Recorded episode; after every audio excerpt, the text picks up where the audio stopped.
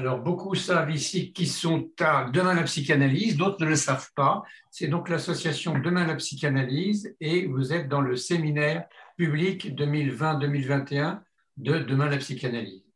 Ce séminaire est, a été situé sous l'égide de la chaire de philosophie à l'hôpital que dirige le professeur Cynthia Fleury.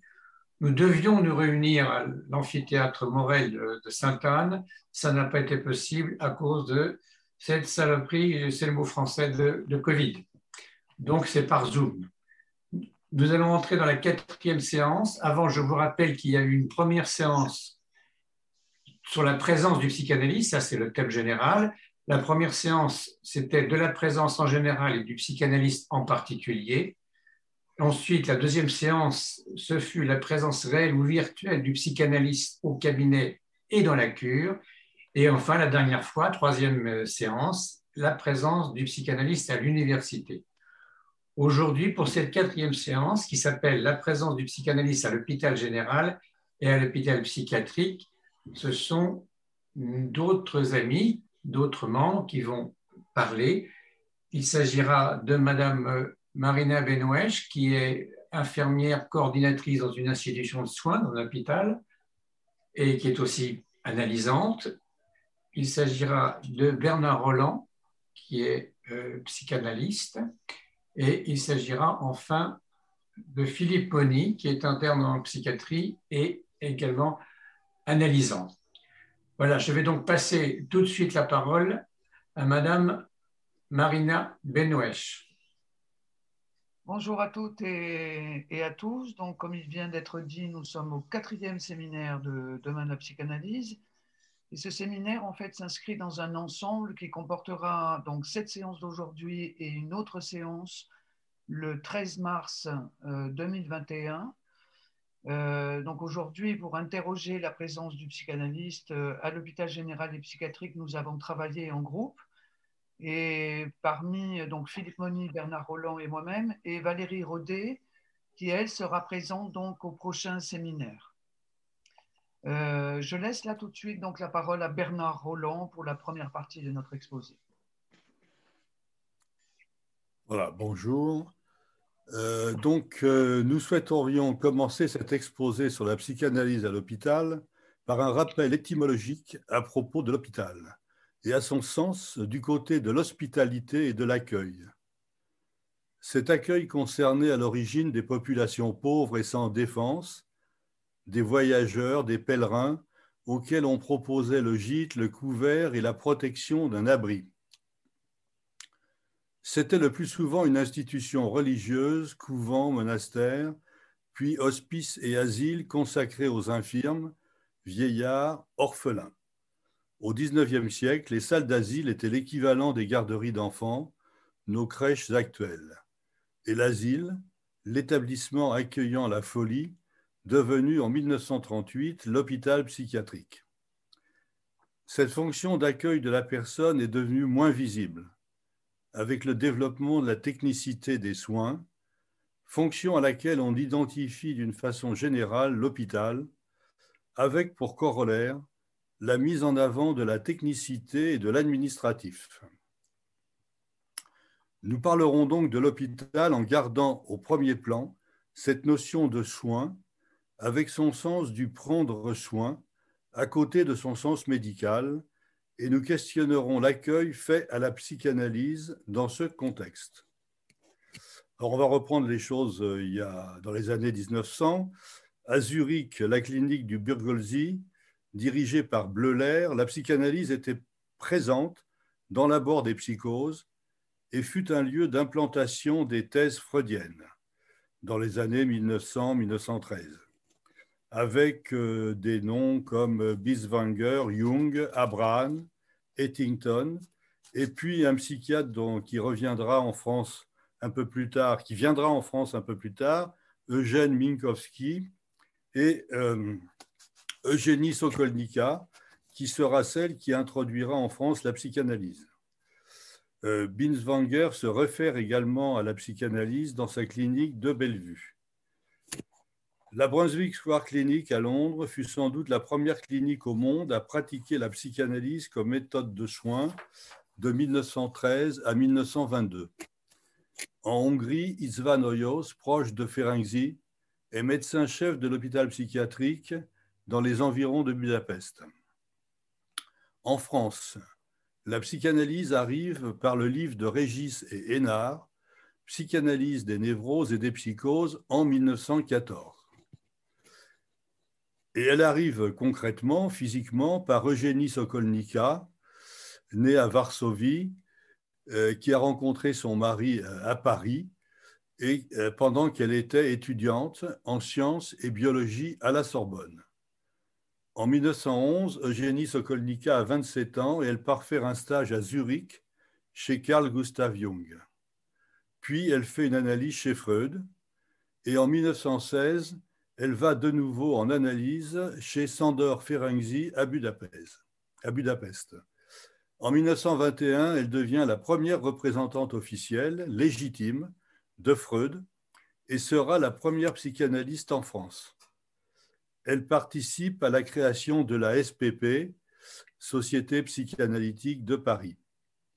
Elle est présentée au professeur Georges Heuyer, qui l'admet à travailler à l'hôpital Sainte-Anne.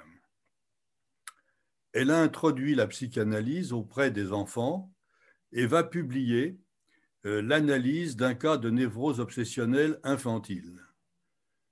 Plus tard, le professeur Heuyer prend sa retraite et il est remplacé par le professeur Henri Claude. Celui-ci exclut Eugénie Sokolnika de son service car elle n'est pas médecin. En 1923, Georges Heuyer met en place une consultation de neuropsychiatrie infantile. Sans être lui-même psychanalyste, Georges Heuyer fut le premier à avoir introduit la psychanalyse en milieu hospitalier avec Eugénie Sokolnika, psychanalyste non médecin, puis Sophie Morgenstern, docteur en médecine, analysée par Eugénie Sokolnika. Il a confié à, cette dernière, Sophie Morgenstern, un laboratoire de psychanalyse. Dès sa création, le service propose des séances de psychothérapie dans un certain nombre de cas. C'est bien là un des aspects les plus innovants de la clinique.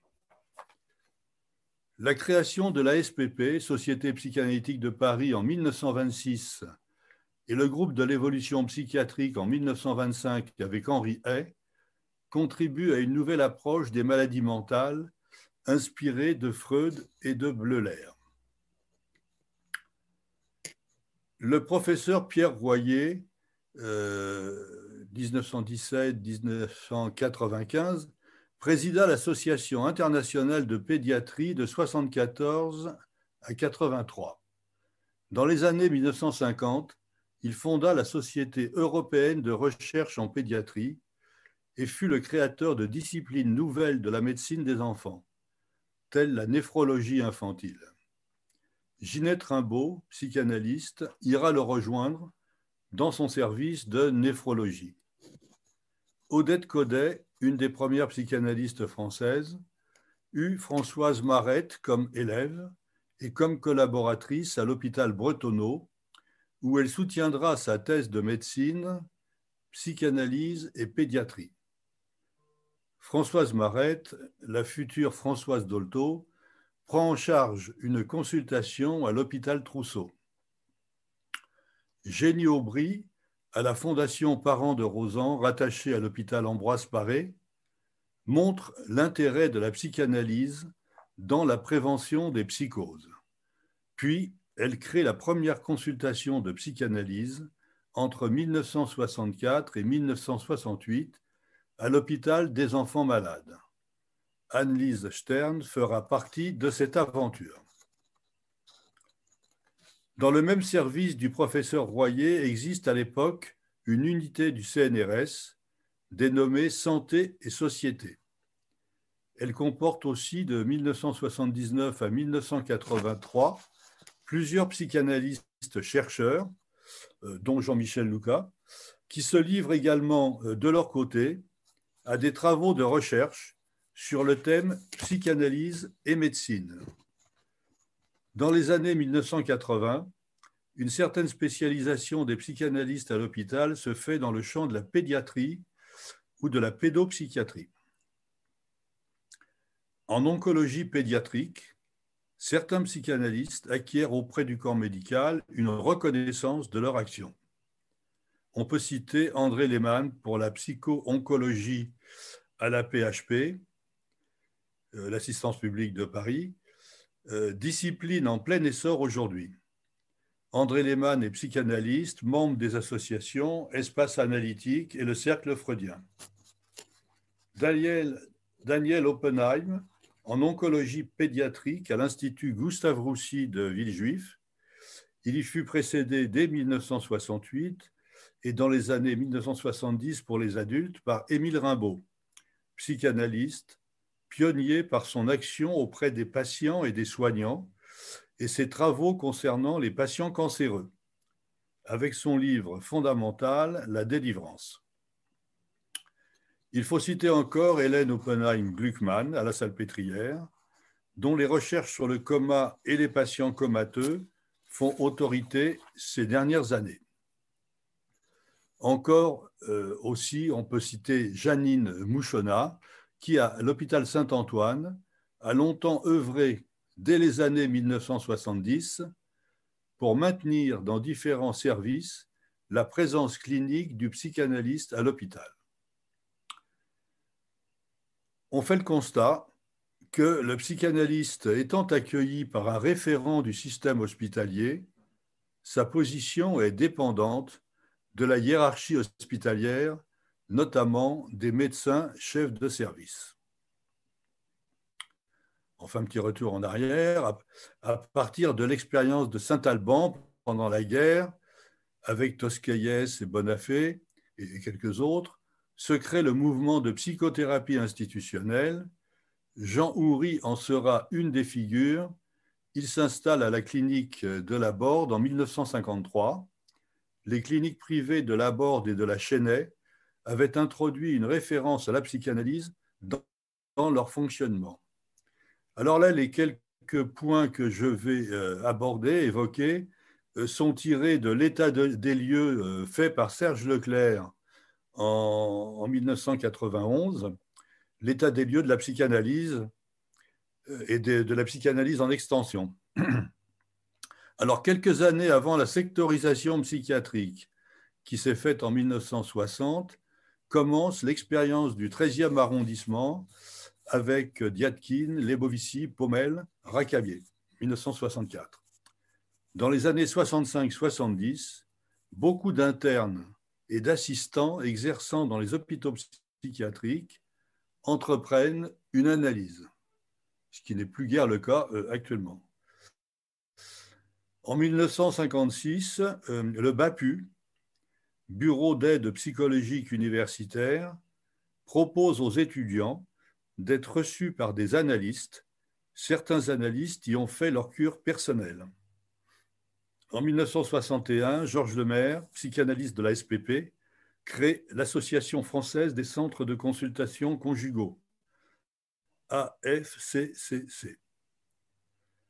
En 1965, Michel Soulet, psychanalyste de la SPP, crée une consultation de psychanalyse précoce à l'Institut de puériculture à Paris dans le 14e arrondissement.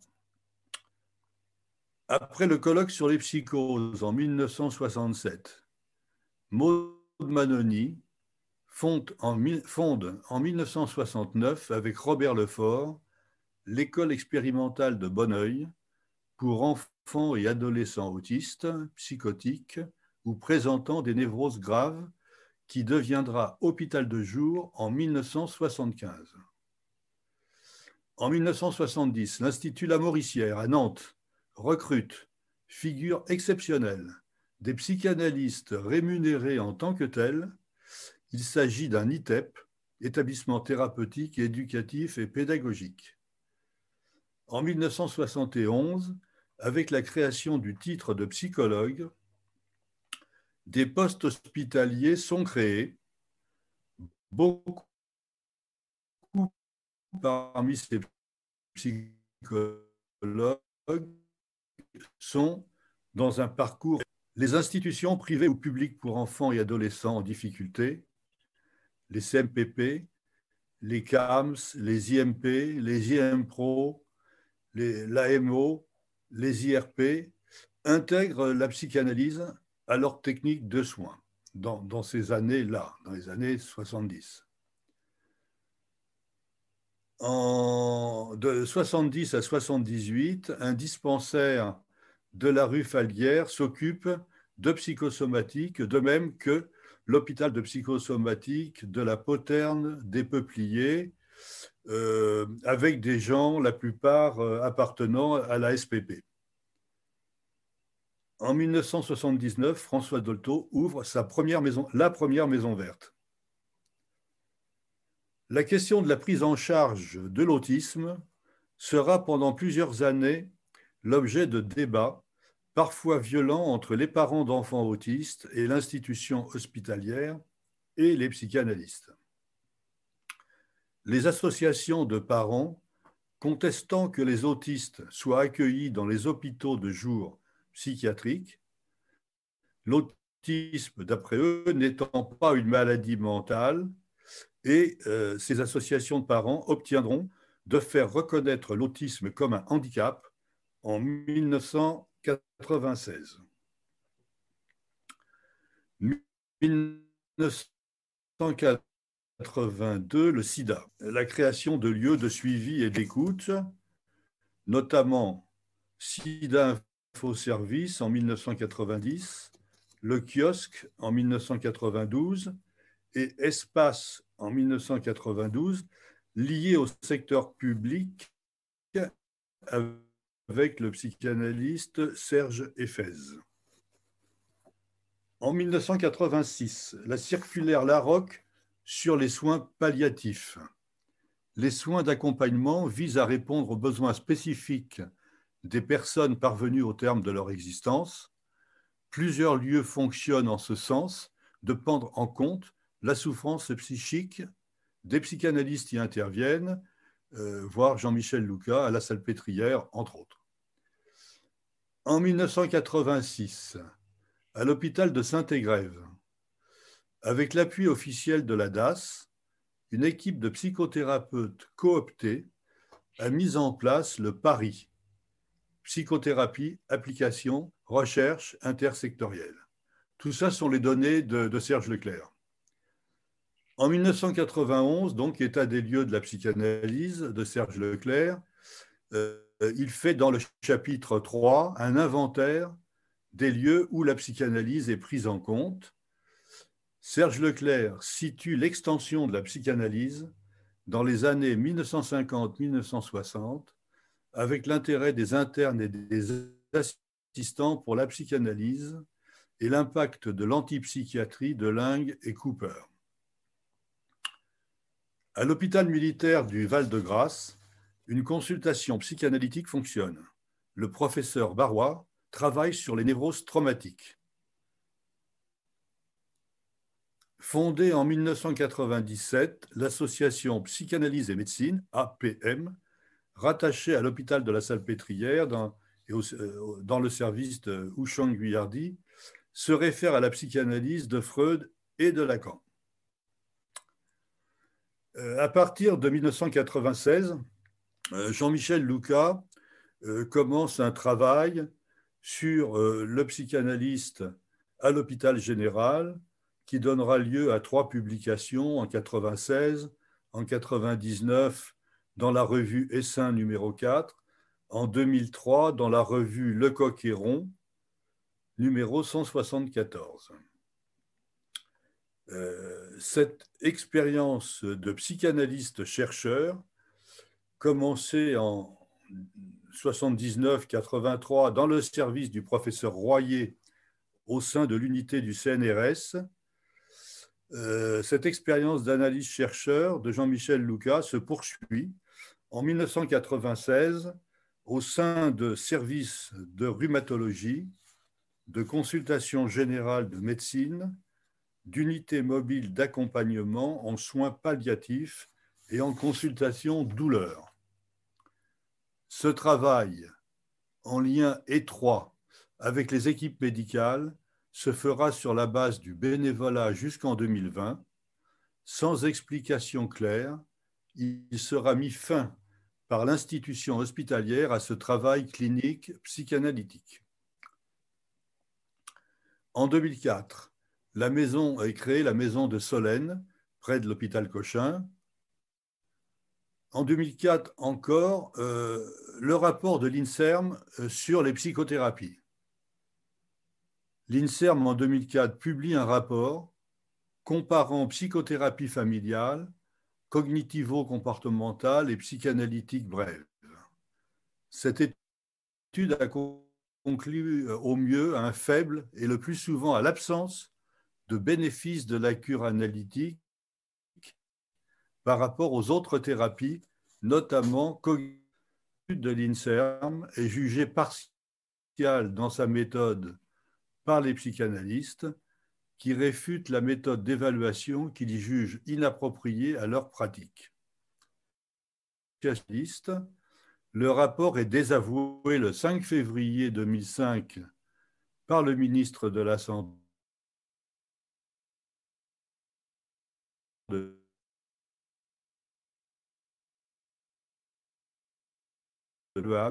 ni mesurable et annonce le retrait du rapport du site du ministère de la Santé et que les psychanalystes n'en entendront plus parler. Ce fait soulèvera de nombreuses réactions critiques, y voyant une censure du rapport à cause de ses conclusions plus favorables aux méthodes non psychanalytiques. On est là depuis, des années, les années 1960 devant le développement des différentes thérapies dont les thérapies comportementales, qui s'implantent dans de nombreux lieux d'accueil. Ceci sur un fond polémique, avec des réactions plus ou moins violentes suscitées par cette extension de la psychanalyse dans le champ social. Médecine, autisme, pédagogie, justice. Excusez-moi. Euh, notons euh, dans ces polémiques euh, le livre noir de la psychanalyse en 2005, puis les réactions de Michel Onfray en 2010 et celles euh, à la fois polémiques et violentes de Sophie Robert. En 2012, la Haute Autorité de Santé, dans une, dans une recommandation sur l'autisme, énoncera comme non pertinentes les prises en charge psychanalytiques psychodynamique et de psychothérapie institutionnelle. En 2014, euh, Psychanalyse et médecine à Clermont-Ferrand. En 2015, euh, les attentats de Paris euh, ont relancé les recherches sur les traumatismes et impliqué la mise en place d'un dispositif d'urgence en 2013. Il y avait aussi eu en 1995 euh, d'autres attentats, notamment celui de Saint-Michel. Donc ce dispositif d'urgence comprend les CUMP, cellules d'urgence médico-psychologique, référées à l'ARS, l'Agence régionale de santé, comme prise en charge du syndrome de stress post-traumatique, avec une référence aux psychothérapies TCC, EMDR, dynamique, familiale, etc. En 2020, nous vivons l'apparition de la pandémie du Covid. Et là, je vais passer euh, la parole à Marina Benawish. L'apparition du virus Covid a révélé à quel point l'hôpital était en crise et en crise depuis plusieurs années. Cet hôpital est entré depuis près de 30 ans dans une logique qui est celle que sa gouvernance est désormais régie par les lois de l'entreprise et des modèles managériaux issus de l'entreprise. Le sujet n'est plus comme avant un esclave à qui on s'impose par la force physique dans un style de management qu'on a appelé le management de type autoritariste.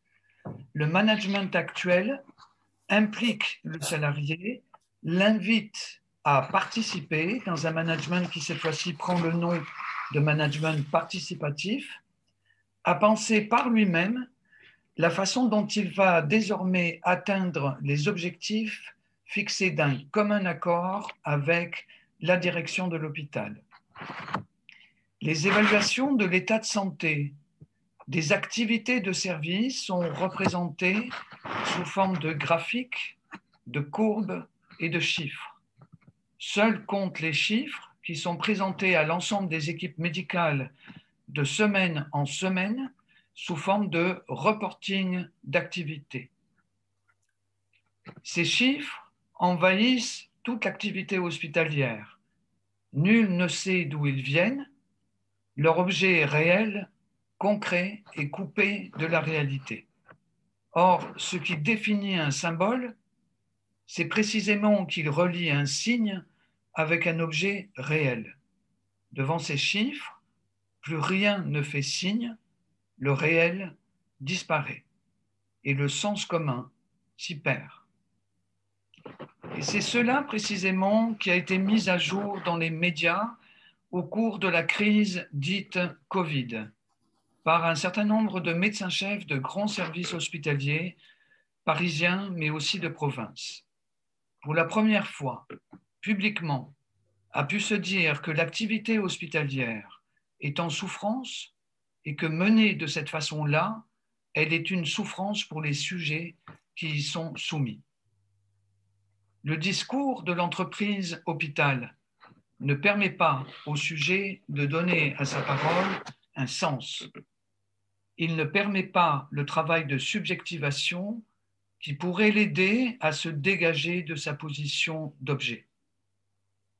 Cette exigence portée sur tous les services à une communication normée de l'activité est une violence qui s'exerce sur les soignants en les réduisant à des exécutants à qui l'on demande de ne plus penser, mais de coder leurs actes pour alimenter ces reportings, ces tableaux d'évaluation de la performance. Par ces tableaux d'évaluation de la performance, le sujet est enfermé dans un système de représentation chiffrée sans signification. On ne peut s'adapter à ces programmes qu'en s'y soustrayant en tant que sujet.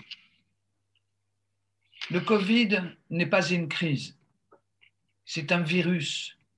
Et il y a une pandémie mondiale qui, elle, a révélé la crise institutionnelle des hôpitaux. Les médecins-chefs de plusieurs services, par la suspension des codages informatiques des actes, ont remis une nouvelle fois en exergue le problème de la financiarisation des organisations de travail et des personnes qui y exercent. Ils l'ont fait, cette suspension de codage, pour enfin avoir le temps d'exercer leur métier, pour s'occuper des malades, faire vivre leurs désirs. Cette crise a été révélatrice d'une crise du désir. Le danger d'aujourd'hui est la désubjectivation du sujet dans un lieu institutionnel au sein duquel tout est fait généralement pour neutraliser, barrer toute possibilité d'expression et de prise en considération de la subjectivité. Ce processus de désubjectivation, c'est bien un processus, un ensemble d'actes qui se sont mis en place dans le temps. Ce processus n'est pas naturel, il ne s'est pas mis en place spontanément. Cette désubjectivation est construite, pensée, organisée sous la forme de mise en place au sein des institutions hospitalières d'organisations de travail qui émanent de modèles industriels. Comment sortir de cette situation où devant les tâches épuisantes, nombre de soignants envisagent de quitter l'hôpital, perdant leur motivation désirante face à ce discours gestionnaire? Redonner du sens et faire circuler la parole dans cette situation inédite de pandémie semble une direction nécessaire et cela peut concerner la psychanalyse et les psychanalystes. Au travers de cet exposé, nous avons essayé de donner un aperçu des nombreux lieux d'accueil et de soins que nous avons qualifiés d'hospitaliers, pouvant donner lieu à l'intervention d'un psychanalyste. D'autres lieux existent plus spécifiquement, créés par des psychanalystes et des écoles de psychanalyse, l'ASPP, l'école de la cause freudienne, les forums du champ lacanien. Dans ces lieux hospitaliers, néanmoins, le constat est le suivant. En l'absence d'un pouvoir médical autorisant la présence d'un psychanalyste, en l'absence de légitimité méthodologique face aux nouvelles pratiques psy, valorisées comme opératoires et évaluables selon les normes qualité en vigueur, en l'absence de financement et de lignes budgétaires dédiées. Marina Oui. Une chose, attention à tes feuilles qui doivent toucher le micro et faire grésiller. Je reprends? Oui, oui, reprends. Excuse-moi, mais parce que ça fait du bruit, je crois que c'est tes feuilles. Je reprends où? Reprends où tu en étais. On continue, mais ça sera plus net si, ça ne frotte pas les micros. D'accord. Donc, dans les lieux hospitaliers, le constat est le suivant. En l'absence d'un pouvoir médical autorisant la présence d'un psychanalyste, comme nous l'avons vu avec le professeur hier au Royer, ses médecins-chefs, en l'absence de légitimité méthodologique reconnue à la psychanalyse, face aux nouvelles pratiques psy, valorisées, elles, comme opératoires, évaluables selon les normes qualité en vigueur. En l'absence de financement et de lignes budgétaires dédiées, et dans le contexte fluctuant de l'intérêt pour la psychanalyse dans notre société, la question est, la, présence du psychanalyste est-elle encore envisageable dans les institutions hospitalières? Où est-elle? Celle du sans place, tel que en parle Jean-Michel Louquin. Si le psychanalyste y est rarement nommé, rémunéré en tant que tel, néanmoins, la référence à la psychanalyse est très présente et créatrice de nouveaux lieux, notamment sous la forme associative. Cette référence ne risque-t-elle pas une dilution ou un éloignement des concepts cruciaux de la psychanalyse? Ou n'est-ce pas, au contraire, la possibilité de nouvelles créativités, des extensions de la psychanalyse. La question reste ouverte et la pandémie actuelle pousse à l'invention. L'intérêt récent du public pour la série En thérapie vient remettre la psychanalyse, même si le mot thérapie est avancé, en position d'objet valorisé. Ainsi, Maintenant, nous abordons, et c'est la raison pour laquelle je passe la parole à Philippe Moni, qui va poser la question de la présence du psychanalyste à l'hôpital psychiatrique. Donc, concernant cette question, euh, comme le, séminaire est accueilli à l'hôpital Sainte-Anne, même si, euh, comme on ne se retrouve pas à l'amphithéâtre Morel, on ne le ressent pas vraiment, j'ai eu envie de rappeler quelques noms qui sont signifiants dans, l'endroit de l'hôpital Sainte-Anne où je travaille. Euh, tout d'abord, les internes y reçoivent de nombreux cours dans un amphithéâtre qui s'appelle l'amphithéâtre Pierre de Nicker, qui est euh, l'illustre introducteur de l'argactyle dans la thérapeutique psychiatrique des psychoses. La bibliothèque, elle, qui est la plupart du temps déserte, elle porte le nom de Henriet.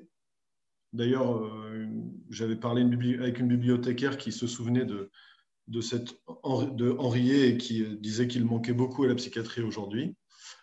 Euh, et donc la bibliothèque déserte, parce que en partie parce que la formation des internes se base beaucoup sur euh, la, la, lecture d'articles publiés récemment plutôt que sur la lecture de livres fondamentaux qu'on trouverait dans cette bibliothèque. Et enfin, le nom de Lacan, il n'est pas du tout présent à l'hôpital Sainte-Anne. Voilà, je tenais à le remarquer. Alors, en guise d'introduction, euh, je vais reprendre rapidement l'historique, la, question du rapport de la psychanalyse et psychiatrie sous un aspect historique, qui a été brossé à grands traits par un auteur qui a traversé ces époques et dont on pourra aussi discuter le point de vue ici. C'est un article du, professeur Vidlocher qui est intitulé Psychanalyse et psychiatrie française, 50 ans d'histoire, paru dans la revue Topic en 2004, donc encore une fois 2004, la même année que le rapport de l'INSERM sur l'évaluation des psychothérapies, et qui décrit cette histoire en quatre étapes. D'abord, première étape, selon lui, avant la Seconde Guerre mondiale, l'ère des pionniers. Je ne reviendrai pas sur cette période. Il décrit ensuite la période de l'expansion de 45 à 70. Et je le cite, il évoque la lente et irrésistible progression de la psychanalyse dans le cadre laissé de l'avant-guerre. Cette progression est surtout due à la pression des jeunes générations d'internes, certes à la salpêtrière, on certes, alors là je, le cite, certes à la salpêtrière, on me conseille en 54-55 de ne pas dire que je suis en analyse, mais quand j'arrive en 56, à la salle de garde de Sainte-Anne, je constate que la plupart de mes collègues sont également en formation. On ne parle que de Lacan, de Bouvet et de Nacht, de d'autant que la première scission vient d'avoir lieu. Les luttes intestines du milieu analytique qui marquent toutes ces années n'ont guère d'effet inhibiteur. Les sceptiques s'en amusent sans plus. Nos maîtres psychiatres tentent de ménager les différents groupes. L'esprit de compétition et de prosélytisme qui se développe entre ces derniers stimule davantage qu'il ne freine le mouvement. Il faut noter aussi comme facteur favorable un certain enseignement clinique des psychanalystes eux-mêmes et aussi, et peut-être surtout, celui de Henriet. Ce dernier exerça une influence profonde, moins par sa doctrine de l'organodynamisme qu'en raison de son remarquable sens clinique, sa vaste culture et ses références phénoménologiques qui permettaient de jeter un pont entre la grande tradition psychiatrique et la psychanalyse. Donc là, moi, euh, d'imaginer des internes passionnés de psychanalyse à contre-courant de leurs aînés, ça, me laisse aujourd'hui assez rêveur. Effectivement, on n'en est plus là du tout.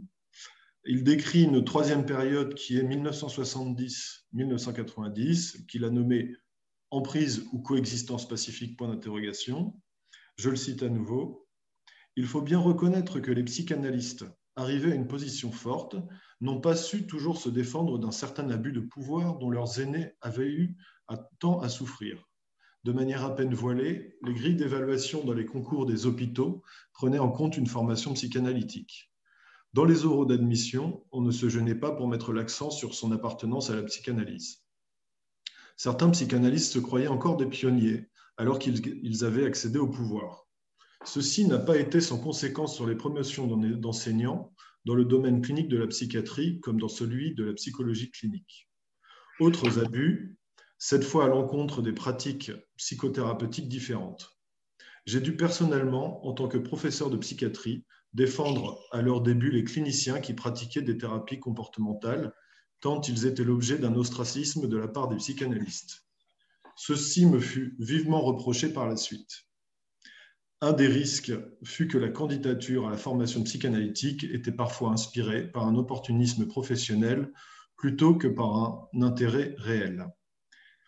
Enfin, il a noté une dernière période de 1990 à 2004. Alors, comme c'est un article de 2004, effectivement, là, il manque 16 ans par la suite, qu'il a nommé donc un déclin, point d'interrogation. Et je le cite à nouveau, quand il s'agit d'évaluer la qualité des soins et l'efficacité des stratégies thérapeutiques, les psychanalystes ont gravement sous-estimé l'importance des recherches méthodologiques sur ces pratiques d'évaluation. Ce n'est pas étonnant, et ce sera ma conclusion, que la, que la question de l'évaluation des soins soit un des enjeux majeurs pour donner à la psychanalyse la place qu'elle doit avoir au sein de la psychiatrie. Voilà, donc j'ai fini de, citer son article, et donc ce sont là les, points de vue du professeur Vidlocher que je ne partage pas entièrement, J'ajouterai pour, le rejoindre que si des psychanalystes ont pu se trouver en position de tenir le discours du maître, tant envers des étudiants que des collègues ou des patients, il n'y a pas de doute que cela ait pu affecter le destin de la psychanalyse en psychiatrie, que des personnes aient pu entrer en analyse par opportunisme professionnel et que cela puisse former de médiocres psychanalystes, c'est fort possible, et cela aussi a des effets dans le long terme. Mais que la psychanalyse doit se plier aux exigences de l'évaluation c'est là un débat qui a déjà suffisamment fait couler d'encre. Nous en reparlerons si vous le souhaitez.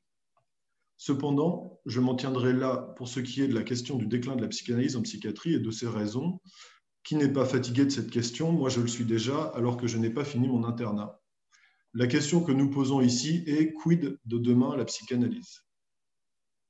Je vous repartagerai juste mon expérience d'interne lorsque je me renseignais sur les, sur les lieux de stage que je pouvais choisir Et l'impression globale des retours que l'on m'a fait est la suivante. Ah oui, le psychiatre chef de service était bien psychanalyste ici, mais il est parti en retraite depuis deux ans, c'est donc fini.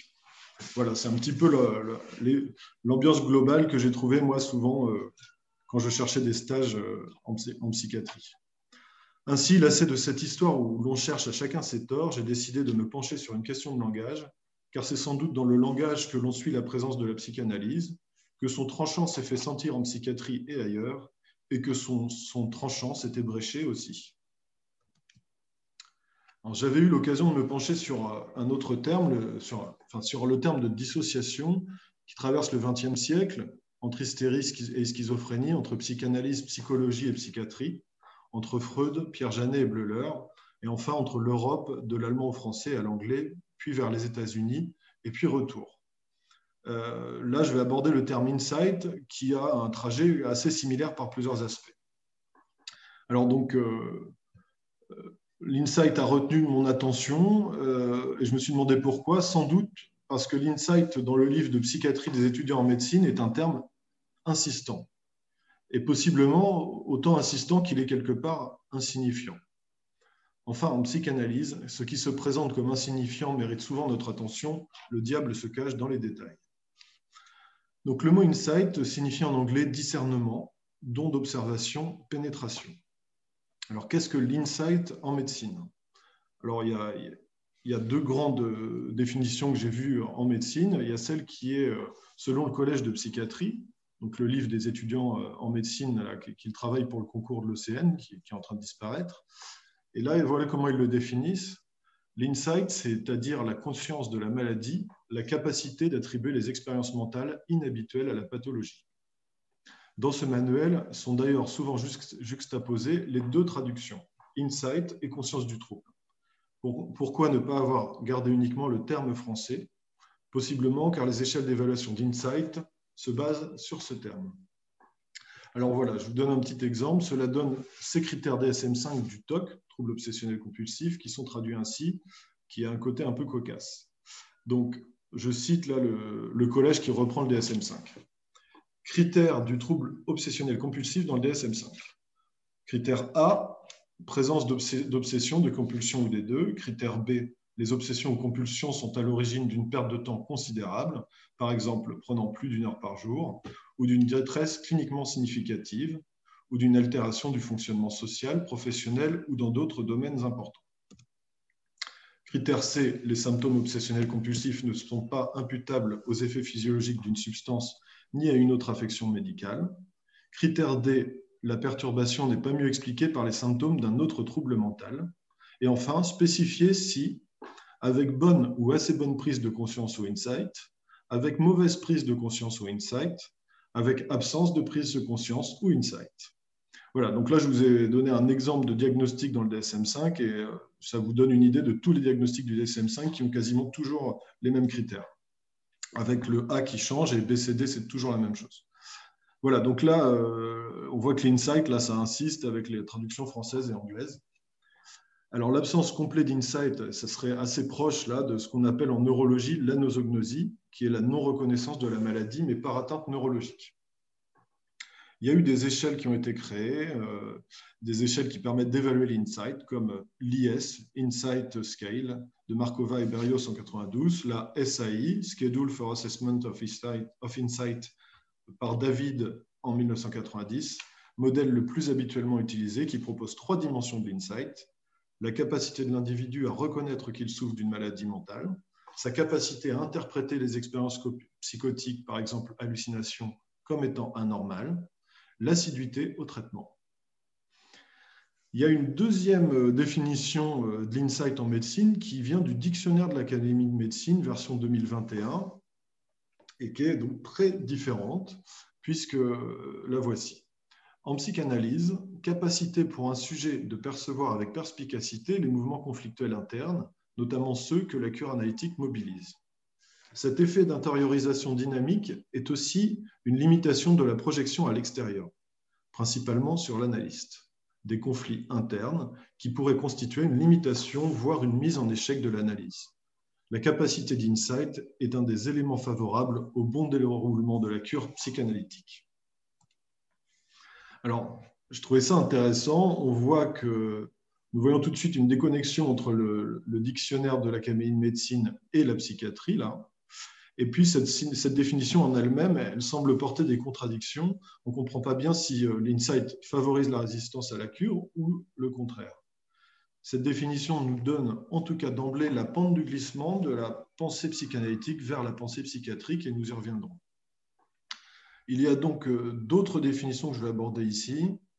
Euh, ce terme insight, il est porteur de plusieurs héritages différents, de beaucoup de sens différents et de beaucoup de contradictions qui nous intéressent dans le lien entre psychanalyse et psychiatrie.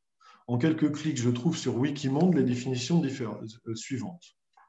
En psychologie, l'insight est la découverte soudaine de la solution à un problème sans passer par une série d'essais-erreurs progressifs. Ce phénomène a été mis en évidence chez le chimpanzé, chez le chimpanzé par Wolfgang Kohler, 1917, il s'agit donc d'un apprentissage soudain d'une sorte d'intuition, et Wolfgang Kohler donc, est un peu le, premier à appuyer sur ce terme. En psychanalyse, insight n'est pas un terme freudien, c'est un anglicisme, il n'a pas d'équivalent français. Il est la traduction d'Einsicht, qui signifie moment privilégié de, de conscience. Dans la première topique, il s'agirait de rendre conscient l'inconscient, alors que dans la seconde, topique, il s'agirait de passer d'un niveau non organisé, le ça, à un processus organisé, le moi, ou autrement dit, passer des processus primaires aux processus secondaires. C'est Hermine von Hugelmuth qui, en premier, définit l'insight de la façon moderne dont on l'utilise maintenant. Elle dit que la finalité de l'analyse est de promouvoir l'insight le plus complet des pulsions et des sentiments inconscients. Selon R. Horacio Etchegoyen, euh, l'insight doit être conçu comme intransmissible. Je ne puis avoir d'insight que de moi-même. L'insight de l'analyse regarde le contre-transfert, alors que celui du patient passe en grande partie par l'analyse de son transfert. Alors, en marketing, on retrouve encore une fois l'insight. En marketing, le terme d'insight, ou plus précisément insight consommateur ou insight client, a une définition tout à fait différente de celle qu'elle peut, avoir en psychologie. On utilise le, le terme d'insight consommateur ou consumer insight pour qualifier l'analyse d'un comportement consommateur qui peut être porteuse d'un potentiel d'activité pour l'entreprise qui choisira de l'exploiter ou d'y répondre par un produit. Contrairement à une approche d'offre, où c'est l'entreprise ou la marque qui prend l'initiative d'une innovation produit, l'insight est donc bien l'expression d'une attente du consommateur, donc d'une demande, entre parenthèses consciente ou inconsciente, dont l'entreprise ou la marque choisira ou non de se saisir. Que ce terme se trouve utilisé aussi en marketing, donc ne me, ne me semble pas inintéressant pour revenir sur l'insight, l'utilisation de l'insight en psychanalyse, il a eu par la suite de, très beaux jours chez après son utilisation chez, ce psychologue Kohler. Il a eu des beaux jours chez les psychanalystes du continent américain, tant du nord que du sud, avec certains écrits montrant que chez les psychanalystes médecins, c'est-à-dire souvent psychiatres, l'insight pouvait être utilisé dans un but d'évaluation de l'insight. Ainsi, j'ai trouvé un article de 2002 de la revue chilienne de neuropsychiatrie traitant uniquement de ce terme insight. Ce terme est entendu dans une exception psychanalytique, mais il souhaite faire des échelles d'insight pour évaluer son effet sur la réponse thérapeutique à un travail psychanalytique. Nous nous trouvons donc ici à l'interface entre discours analytique et discours médical, entre discours analytique et discours du maître donc. Enfin, je vais vous décrire un petit peu, redécrire un petit peu le voyage de, l'insight, parce que voilà, c'est un terme qui a, quelque part voyagé. Et, avant de, me pencher sur ce terme, je, n'en connaissais pas l'usage si répandu en psychanalyse à une certaine époque et en certains lieux. Était-ce une intuition de ma part, une sorte d'insight? Il me semble que ce mot nous indique les trajets et retournements dans les jeux du langage entre psychanalyse et psychiatrie, ainsi qu'entre la vieille Europe et le nouveau monde américain, monde qui nous renvoie ce que nous lui apportons sous un aspect transformé et semble-t-il plus séduisant. Nous apprenons qu'insight n'est pas un terme employé par Freud qui ne s'intéresse pas ou peu à l'insicht. Après quelques recherches, il apparaît qu'un psychanalyste anglais, French, en 1939, serait un des premiers à utiliser le terme insight dans son usage en psychanalyse, donc emprunté à Collor. Et Etchegoyen, qui a été président de l'IPA de 93 à 97, a été un fervent utilisateur et défenseur de, de ce terme. Dans son ouvrage consacré au fondement de la technique psychanalytique paru en espagnol en 86. Il consacre 33 pages à l'insight, qui constitue, selon lui, par définition la colonne vertébrale du processus psychanalytique. acquis à travers l'interprétation psychanalytique. De nombreux écrits ont été produits pour décrire divers versants de l'insight. Les psychanalystes américains se sont donc copieusement penchés dessus. En France, ce terme prendra peu en psychanalyse. En 1974, le psychanalyste Fedida définit l'insight comme une aptitude de l'individu à une connaissance familière de son inconscient. Mais par contre, les dictionnaires de psychanalyse français ne référencent pas le terme insight. Aujourd'hui, je le retrouve dans le site Nos Pensées sous une publicité pour devenir sophrologue et voilà ce qu'ils disent. Parfois, nous trouvons subitement l'explication à ce qui nous tracassait depuis longtemps. Il s'agit d'une révélation de l'insight. Ainsi se définit le voyage de l'insight de l'Allemagne avec Kohler à l'Angleterre avec French et aux Amériques de la, de la psychologie vers la psychanalyse. Puis survient une étrange injection de la psychanalyse vers la psychiatrie qui a lieu aux USA pour un retour en Europe par le rayonnement mondial du DSM, produit de la psychiatrie américaine. Je ne retrouve pas trace de la manière par laquelle l'insight passe d'une sorte de conscientisation en psychanalyse à une reconnaissance du trouble en psychiatrie.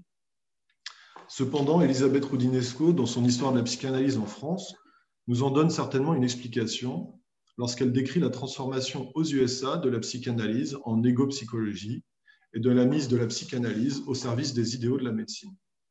C'est ainsi que cet insight nous montre une certaine digestion aux USA de la psychanalyse par la psychiatrie.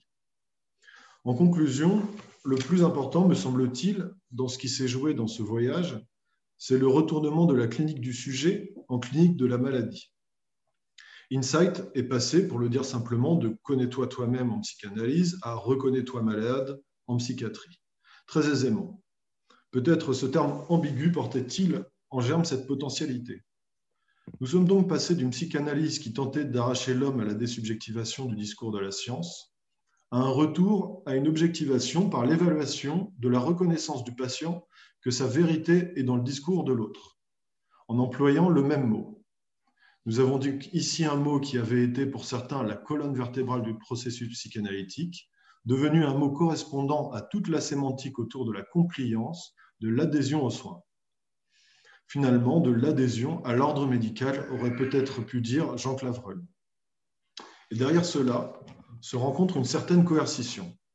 En effet, chez le patient schizophrène, plus l'insight sera considéré comme mauvais, c'est-à-dire moins le patient se reconnaîtra malade, plus les moyens psychiatriques mis en œuvre pourront relever de la contrainte. Hospitalisation sous contrainte, traitement neuroleptique injectable. Je m'amuse avec ce terme à penser à Freud qui pensait apporter la peste aux USA.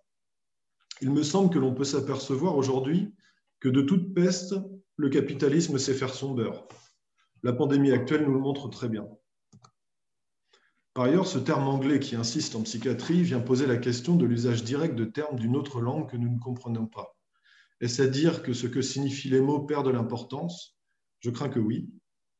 Et les mots de la psychanalyse ne sont pas épargnés, et se trouve souvent jeté en pâture, voué à être convié au festin de la haine des hommes sous, ces formes que l'on entend sans cesse.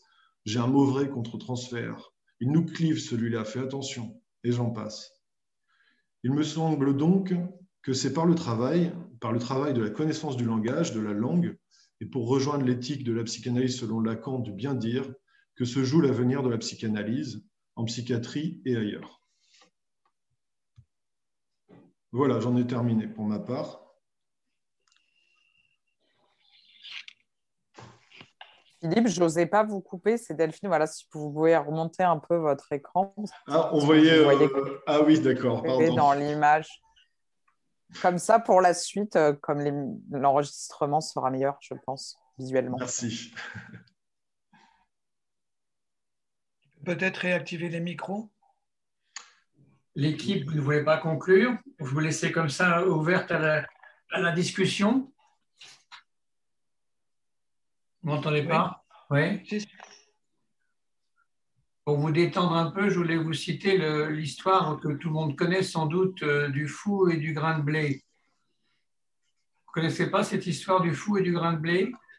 C'est une personne qui se prenait pour un grain de blé. Il était hospitalisé, il est même interné. Il passe des mois à l'hôpital psychiatrique avec son psychiatre référent, bien sûr, et à un certain moment, le psychiatre estime qu'il peut sortir parce qu'il estime que son malade ne se prend plus pour un grain de blé. Le, bon docteur dit Alors, monsieur X, vous allez sortir parce que vous ne vous prenez plus pour un grain de blé, n'est-ce pas? Et le, malade, entre guillemets, répond ah, Non, docteur, je vous remercie beaucoup, je ne me prends plus pour un grain de blé. Et puis il se retourne vers le médecin et lui dit Mais, mais docteur, est-ce que la poule, elle, est-ce qu'elle le sait? Voilà.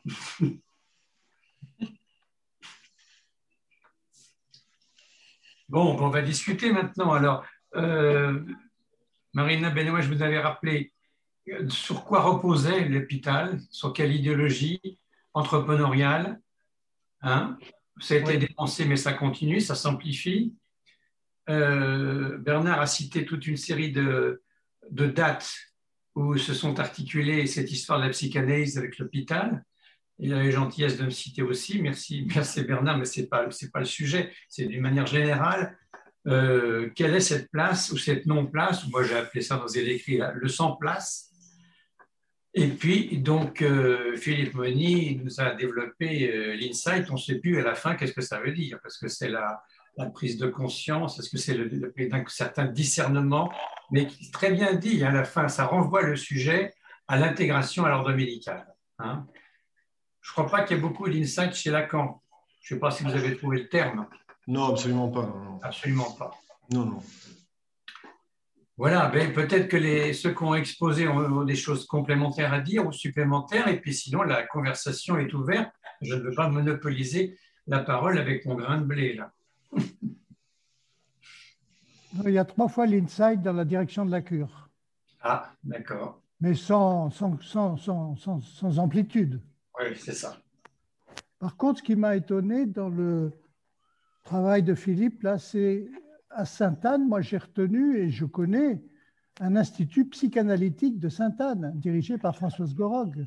Oui, oui, tout à fait, c'est vrai. il y a l'école psychanalytique de Germac Oui. Aussi. Tout à fait.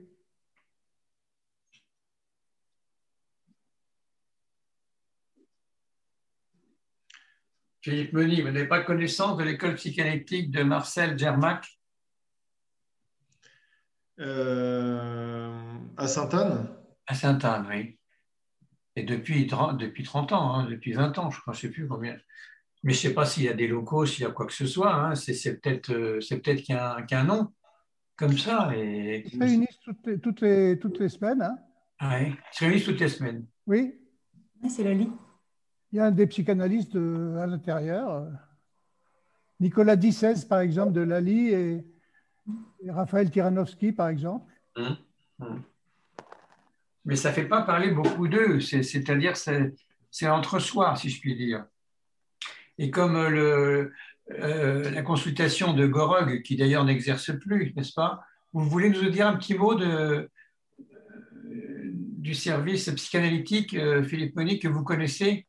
De Françoise Gorog, enfin de ex-Françoise Gorog Alors, le, service qu'elle dirigeait auparavant ou l'Institut psychanalytique de Sainte-Anne? Aujourd'hui, quand on passe la porte, quand on peut arriver dans ce bunker, qu'est-ce qui se passe? Il y a des enseignements, il y a une consultation. L'Institut psychanalytique? Voilà, l'Institut psychanalytique de Sainte-Anne. Oui, bah, il me semble bien qu'il y a des consultations et puis des enseignements.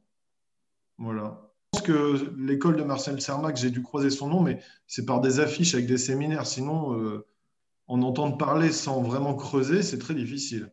Hmm. Quand on est interne, en tout cas, euh, rien ne nous y mène spontanément, ça c'est sûr. Hmm. Il fait plutôt ses enseignements avec son ami Charles Melmand à Lali, certainement, Sermac.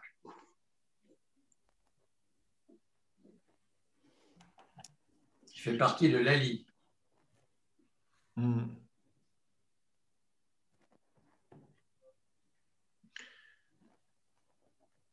Bon, des questions Oui Mais oui, un séminaire.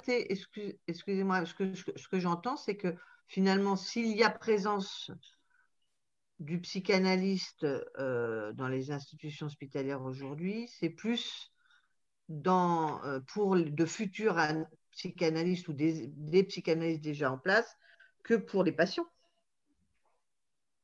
Là, j'entends Sainte-Anne, ces, associations, ces groupes Non, en principe, à la consultation de, de Gorog de l'Institut de psychanalyse de Sainte-Anne, vous pouvez prendre rendez-vous. Il y a un secrétariat, vous pouvez prendre, vous avez peut-être rendez-vous dans six mois, mais vous pouvez prendre rendez-vous de l'extérieur. Et, c'est à Sainte-Anne que les rendez-vous se passent Oui.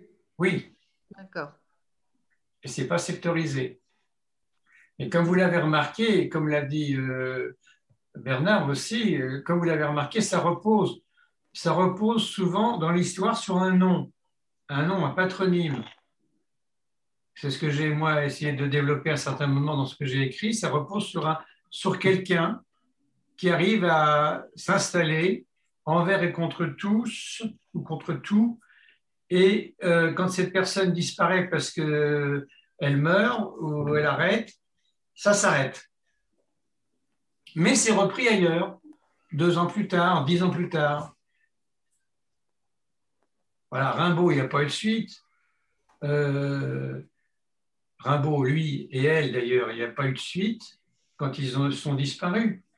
Il y avait tout un service à, chez Royer, donc euh, à Necker, un énorme service, euh, il y a recherche psychanalytique de, de Rimbaud, et tout ça, qu'est-ce que c'est devenu? Il n'y a pas de suite. Il n'y a pas de suite.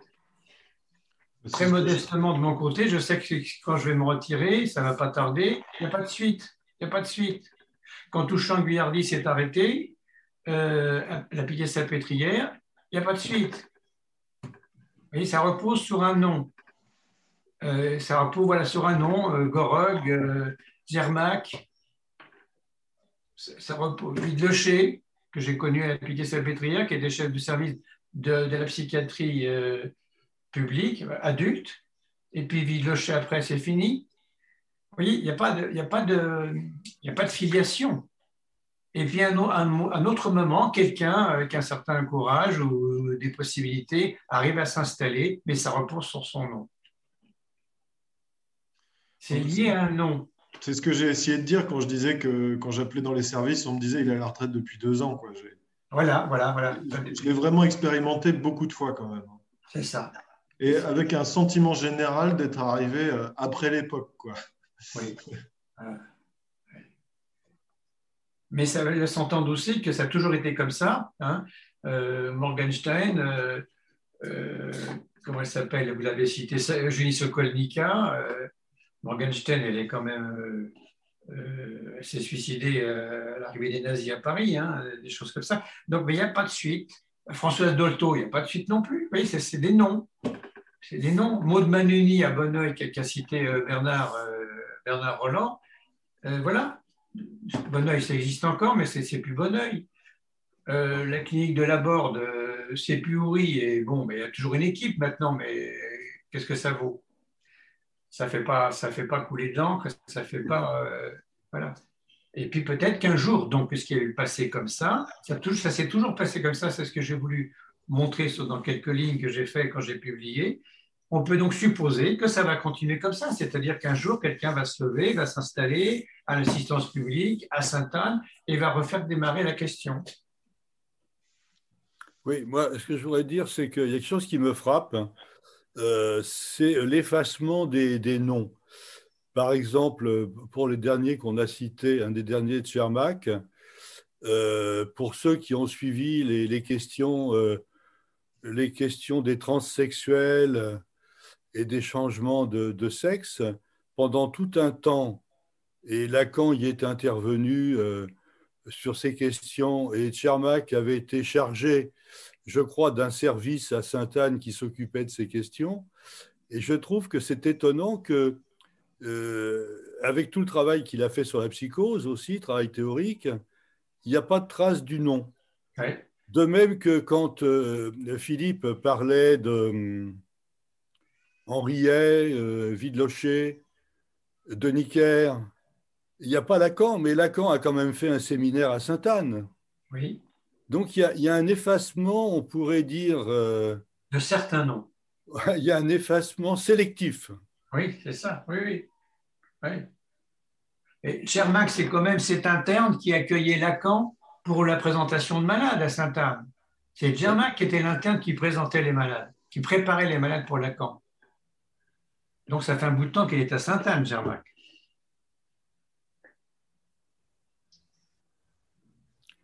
C'est vrai, et on peut se demander d'ailleurs si l'Institut de psychanalyse, on en avait parlé dans notre groupe, hein, parce que je m'étais renseigné, j'avais tous les renseignements euh, là-dessus, et j'ai oublié, parce que c'est quand même un oubli de ne pas les avoir nommés, euh, ce que je rattraperai, mais on peut se demander si dans ce lieu qui a quand même progressivement éliminé la psychanalyse, si ce n'est pas un bastion euh, qui a été créé pour euh, maintenir au moins euh, quelque chose de la psychanalyse face à l'avancée des, neurosciences.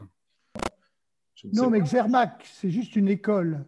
Donc effectivement, il y, a, quand même un conseil d'administration, il y a des membres, c'est une trentaine de, de, psychanalystes qui se réunissent. Alors ils ne sont pas de Sainte-Anne.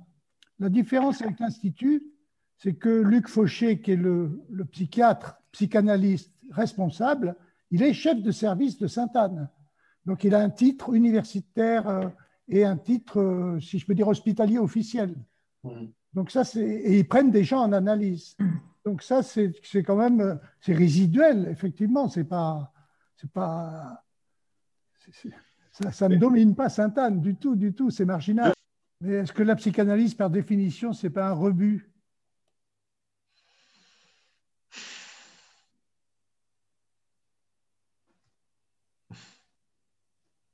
Voilà. La discussion est ouverte à tout le monde. Et comme nous sommes 23, voilà, 23. Moi, je me demandais, euh, j'avais une question parce qu'en dehors de, l'hôpital psychiatrique, quand vous faites référence à l'hôpital, euh, l'hôpital en général, est-ce que le fait de pas qu'il n'y ait pas de suite à la place du psychanalyste à l'hôpital, est-ce que vous pensez que euh, c'est irrémédiable ou est-ce que vous pensez que vous, par exemple, Monsieur Lucas, vous pourriez proposer quelqu'un qui prenne votre suite ou est-ce que vous pensez que ça, c'est pas recevable parce que il faudrait que ce soit quelqu'un de réputé ou de renommé qui se propose ou est-ce que vous pensez carrément qu'on ne veut pas qu'il y ait une suite? Alors ça, je ne sais pas. Il y a plusieurs questions dans ce que vous questionnez. Je ne sais pas, euh, j'ai beaucoup pensé à une suite, j'ai beaucoup pensé à présenter quelqu'un, euh, j'ai pas grand monde à présenter, hélas, ou pas grand monde me demande d'être présenté. Je ne sais pas, deuxièmement, deuxième réponse à la deuxième question, je ne sais pas si ça serait accepté, si ça serait accepté d'avoir comme ça un, ou une successeur, successrice, je ne sais pas comment on dit. Euh, je ne sais pas si ça serait accepté, si ça pas accepté comme une manipulation. Et euh, troisièmement, je ne sais pas si l'institution, euh, euh, vous voyez, moi je suis dans un service où j'ai connu, étant depuis 25 ans dans ce service, 25 ans, je suis le plus vieux du service maintenant, peut-être de l'hôpital un jour, peut-être déjà maintenant, eh bien je ne sais pas, j'ai connu donc un ancien chef de service qui m'a accueilli très gentiment parce qu'il était un petit peu différent des autres chefs de service de la Piquet-Salpêtrière. Il avait un peu d'oreille et je ne dirais pas que j'ai formé, mais quelque chose comme ça, le suivant, que j'ai connu à la sortie de l'internat et qui est devenu maintenant le, chef de service, eh bien, avec ces personnes, j'ai pu travailler. Mais est-ce que ces personnes pourraient accepter quelqu'un d'autre? J'en doute, y compris le, le, plus jeune des chefs de service aujourd'hui. Je ne suis pas sûr qu'il soit ouvert à ce qu'il y ait une suite à cela. D'ailleurs, depuis que j'existe, depuis 25 ans, j'ai vu passer euh, des stagiaires psychologues et puis même des, psychologues en titre. Il n'y avait pas de psychologue quand j'y suis rentré. Maintenant, il y en a, il y en a deux, deux, deux et demi, qui m'ignorent parfaitement d'ailleurs. C'est ça qui m'a frappé. Ils ignorent pas euh, les psychanalystes. Mais les patients que vous pouvez suivre, par exemple, dans votre cas, c'est qui travaillera à l'hôpital. Non, non, euh, les patients que vous suivez. Vous recommencez, il y a une ah, coupure. Il y a une coupure. Les, les patients. Je... Ah oui, c'est ma connexion qui est peut-être pas très bonne, pardon. Euh, je me demandais, les patients que vous suivez à l'hôpital, euh, qu'est-ce qu'ils vont devenir? C'est-à-dire qu'on leur propose pas de suite, on leur dit on continue, puis si jamais un jour vous arrêtez, il n'y a pas de continuité dans le suivi? Ben, Je ne sais pas. Non, on leur dit rien. On leur dit de se débrouiller avec moi. D'accord. Non, non, il n'y a, pas de, a pas de reprise de la question, si vous voulez. J'ai le sentiment que c'est un peu une tolérance qui repose sur ma petite personnalité et mon histoire, mais il n'y a pas d'investissement, si vous voulez, des médecins dans cette question. Il n'y a jamais de question d'ailleurs. Il n'y a jamais de question. Ils ne savent même pas qui je suis, si vous voulez. Il n'y a pas de question. C'est à l'occasion comme ça d'un pot ou d'un truc, ils sont tout à fait étonnés de découvrir l'autre. Mais il n'y a pas de question, il n'y a pas de désir de savoir un peu plus ou qu'est-ce qui serait possible entre médecine et psychanalyse. Quel serait le point de recoupe de ces deux champs Ça veut dire qu'il n'y a pas de il n'y a pas de lien, il n'y a pas de réunion, ça n'existe pas de faire des réunions sur un patient et de dire, euh, de prendre l'avis du psychanalyste, du médecin euh, référent pour la pathologie pour laquelle il a été. Euh, je ne parle pas de l'hôpital psychiatrique, là, je parle vraiment même de l'hôpital général. Hein. Non, ça n'existe pas. Ça se fait avec les psychologues, ça ne se fait pas avec les psychanalystes. ça ne se fait pas, ça pourrait se faire. Ça ne se fait pas parce qu'il n'y a pas le désir que ça se fasse. C'est-à-dire, on n'est jamais convié au staff, euh, ni rien du tout par, euh, Non. Ce staff-là, non. Non. Si, j'étais convié aux réunions euh, scientifiques, aux réunions médicales. Au bout d'un moment, ça me fatigue. J'ai un petit fond médical en moi, mais au bout d'un moment, je, perds mon temps. Si vous voulez, ce n'est pas, ma, pas ma discipline ça fait toujours plaisir d'avoir des connaissances supplémentaires, mais je ne suis pas un praticien, moi je suis, je suis de, de ces disciplines-là, donc donc euh, je n'ai pas ma place. Mais à cette occasion-là, si une fois, à cette occasion-là, euh, j'avais demandé à présenter la psychanalyse, mais c'était en fin de réunion, en fin de matinée, on a faim, fin de matinée, on a soif, on a besoin de se parler entre collègues, et la plupart n'écoutaient pas ce que je disais. J'ai donc fait une fois, je ne l'ai pas fait deux. On ne m'a pas d'ailleurs demandé d'en faire une seconde fois.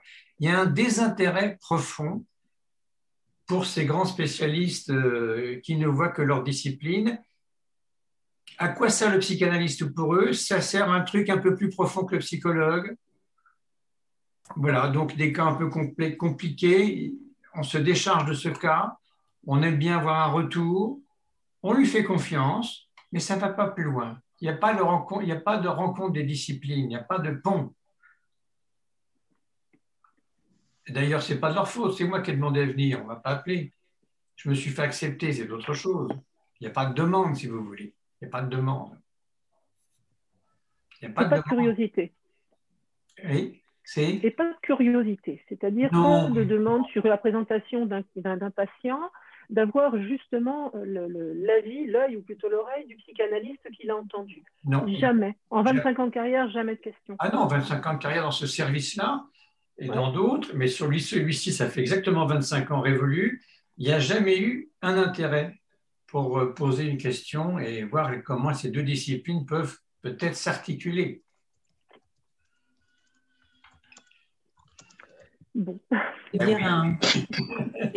C'est assez hallucinant, effectivement, d'entendre ça. Euh, merci Marina, Bernard et, Philippe pour la présentation. C'était vraiment très intéressant.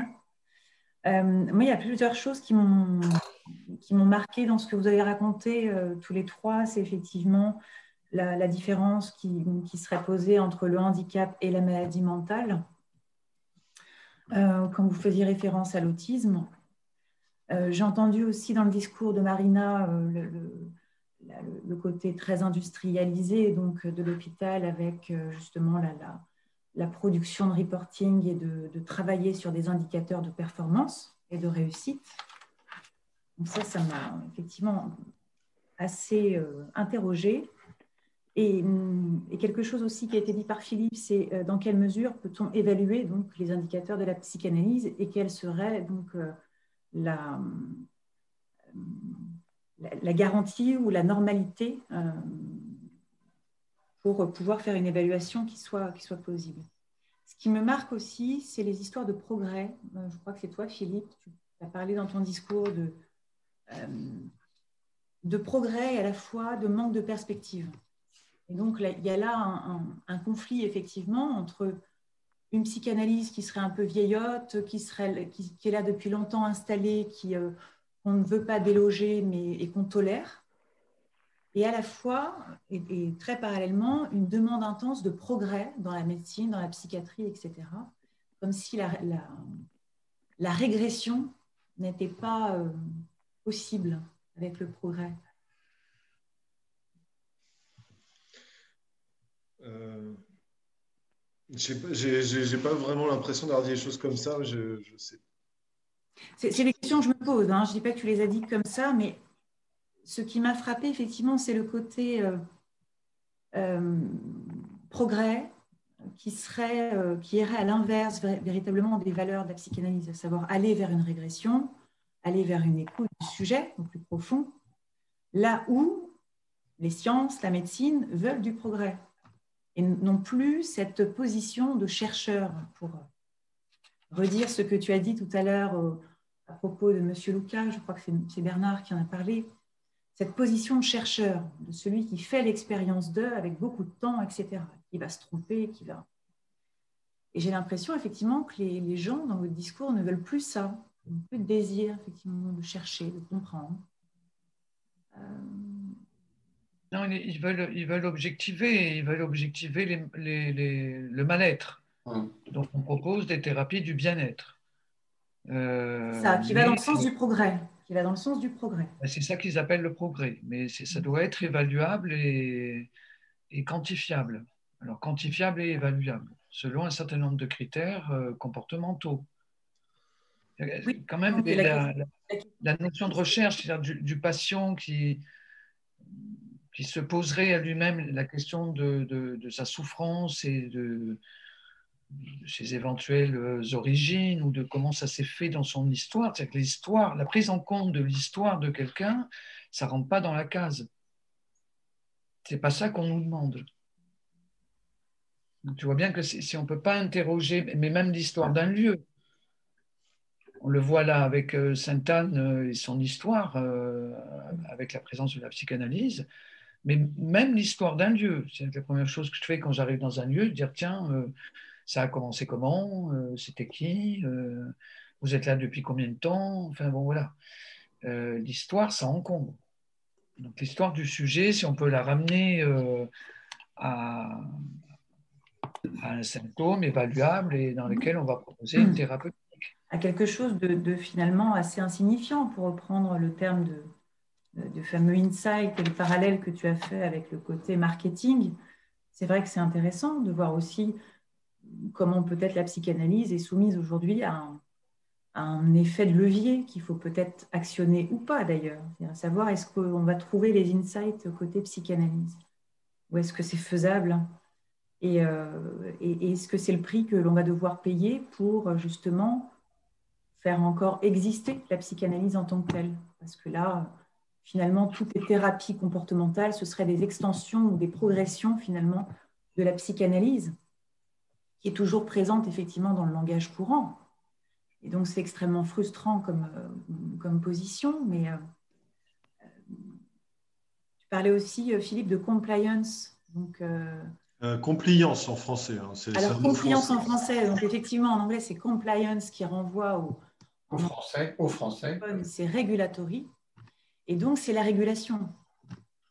Et, euh, le sujet est effectivement ramené à quelque chose d'éminemment insignifiant, quoi, et très petit, euh, qu'il faut stocker euh, avec toutes ces données, etc.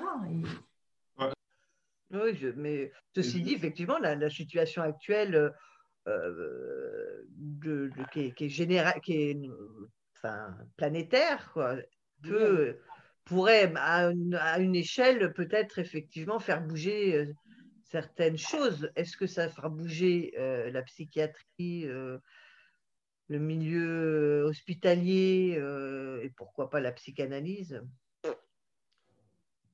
En tout cas, je, me permettrai de reprendre ce que m'a dit Alima par rapport à en thérapie, pour, lui apporter son point de vue qu'elle ne peut pas, elle s'occupe de notre fils elle rappelait que l'appartement du psychanalyste renvoie une certaine image qui est fait pas pour tout le monde. Ah bah oui, il est grand l'appartement. L'appartement est... Enfin voilà, il n'y a pas beaucoup de monde qui pourront s'identifier et aux patients et aux psychanalystes par rapport à un certain milieu et c'est vrai que c'est aussi une problématique. Ah, ça fait très... Oui, euh, c'est vrai que ça fait très euh, bourgeois quand même.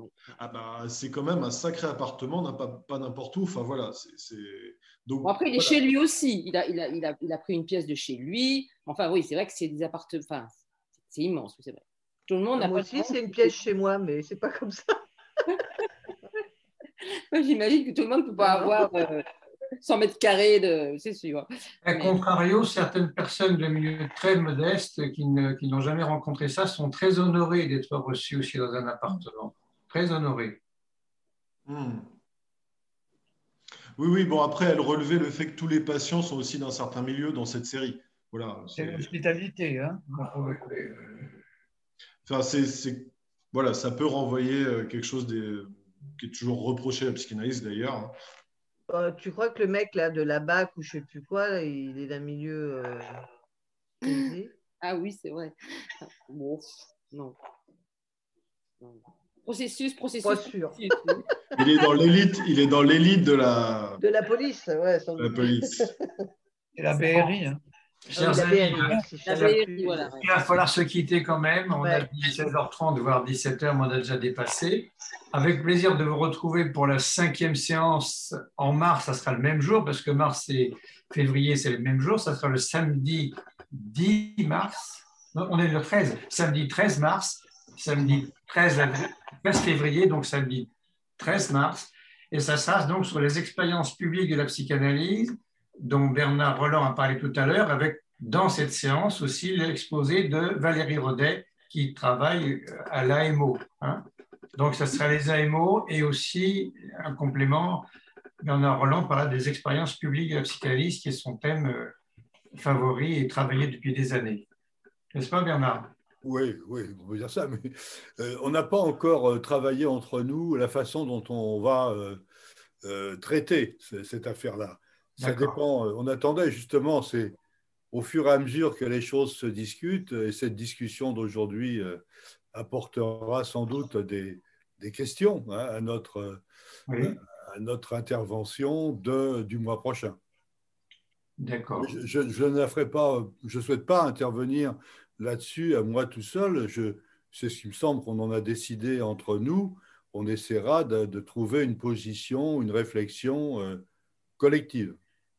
Alors, le titre reste quand même Expérience publique de la psychanalyse. Hein. c'est ça, les expériences publiques de la psychanalyse. Ce que j'avais proposé pour ma part, mais tout, ça peut être contesté tout à fait, c'était les expériences qui n'étaient pas pratiquées comme, euh, comme dans un lieu comme tu l'étais, euh, déjà un lieu institutionnel, mais les expériences qui se sont pratiquées à partir d'un désir de psychanalyse. Mmh de créer, de créer des institutions, enfin une institution euh, de psychanalyse, euh, les premières étant les premiers instituts de, de psychanalyse comme à Berlin, à Vienne ou ailleurs. D'accord. D'accord. Bon, tout le monde. Euh, vous êtes d'accord, Madame la Secrétaire Générale Nathalie Serkin On arrête là Je suis d'accord, c'est bien. Merci à tous. D'accord, merci. Merci aussi à Alain Julienne qui nous a rejoint. J'ai vu ça, qui a été invité. Hein, très bien. Eh bien, écoutez, si vous avez le courage et le désir, on se retrouve donc le samedi 13 mars pour ce que l'on vient de dire, la cinquième séance. Hein. Merci beaucoup à tout le monde. Bon week-end et bon, bon mois de février-mars. Au revoir. Au revoir. à bientôt. Au revoir tout le monde. Au revoir.